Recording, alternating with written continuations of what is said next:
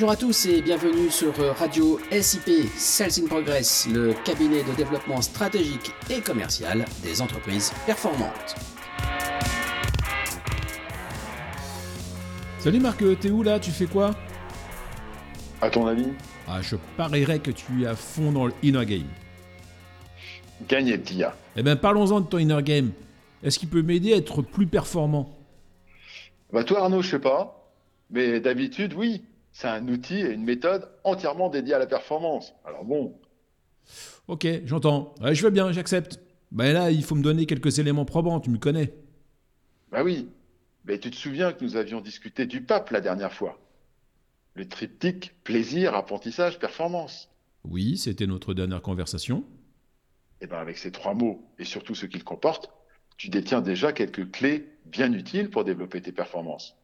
Comment cela? ben, C'est simple. Il te suffit de te focaliser sur une variable importante d'un sujet que tu aimes ou que tu aimerais développer. En effet, tu sais que le plaisir est très lié à l'apprentissage et à la performance. Donc si je te comprends bien, tu m'expliques que le plaisir de faire une action déclenche automatiquement des acquisitions supplémentaires, un apprentissage profond et donc des performances accrues du fait de cet apprentissage. C'est exactement ça, mon petit Arnaud. Bon point pour toi. J'entends bien.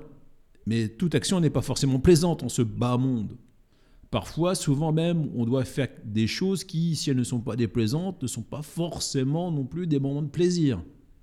Tu as encore raison. Et en même temps, si tu changes ton point de vue, tu peux trouver, même dans l'activité qui te déplaît, des sources de satisfaction. Mm, ouais. Mais si, regarde, quand tu as fini une tâche qui t'ennuyait, tu te sens libéré, tu es content d'avoir réalisé la tâche. C'est ce que mes participants me disent régulièrement lorsqu'ils me disent, dans les stages de formation à la gestion du temps, ce qui est cool avec la checklist, c'est lorsque tu biffes les tâches réalisées. Admettons. Admettons. Mais serais-je performant pour autant? J'en doute. Je risque de les bâcler pour les classer. Il n'y a rien de performant ni de glorieux là-dedans. Oui, pas faux. Mais c'est ta faute alors. Hein. Oui, comment tu y vas là? Alors, respire, respire, je t'explique.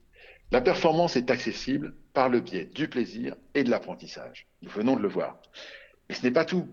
Si l'on mettait la performance en équation, on aurait alors grand P égale petit p moins petit i. Et pour être plus clair, la performance d'un individu, grand P, c'est son potentiel, petit p, diminué des interférences qu'il reçoit. Ouais, euh, alors tu sais, moi et les mathématiques, ça fait deux. Hein. Allons, allons, c'est pas qu'une simple soustraction. Tout le monde a un potentiel. Le potentiel, c'est le capital de compétences disponibles dont dispose tout individu. C'est un mélange de personnalité, de milieux socioculturels, de formation initiale, et aussi de rencontres, d'expériences, de lectures. Tout le monde n'a pas le potentiel d'Einstein, mais tout le monde ne vise pas non plus à faire une découverte du type E égale MC2. Euh, pardon Arnaud, je retire ce que je viens de dire. Ce qu'il faut, ce qu'il faut comprendre, c'est que tout le monde a un potentiel. Ce qui est dommage, c'est que nous ne l'utilisons pas autant que nous le pourrions. Ok. Et c'est à cause des interférences. Mais euh, de quoi s'agit-il exactement? Eh ben, les interférences, c'est les cailloux que tu portes dans ton sac à dos sans le savoir. Ils te ralentissent dans ta marche. Ils t'empêchent de mener à bien tes projets.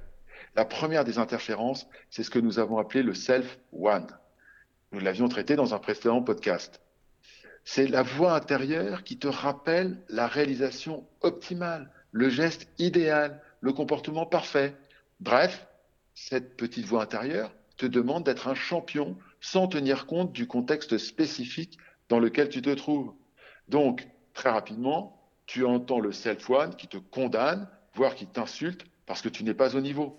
Et self-one est la seule interférence qui existe Non, malheureusement, ce n'est pas la seule, mais euh, les autres sont des interférences euh, externes. Par contre, ces interférences externes sont moins faciles à contourner et à gérer parce que tu n'en as pas la maîtrise. Euh, malgré tout, avec un self-tout, souviens-toi, nous l'avions vu également dans le précédent podcast, lorsqu'il est très fort, très développé, on peut atténuer les effets négatifs du self-one et des autres interférences négatives. En agissant ainsi, tu favorises ton potentiel et tu diminues tes freins. Ta performance est alors bien meilleure.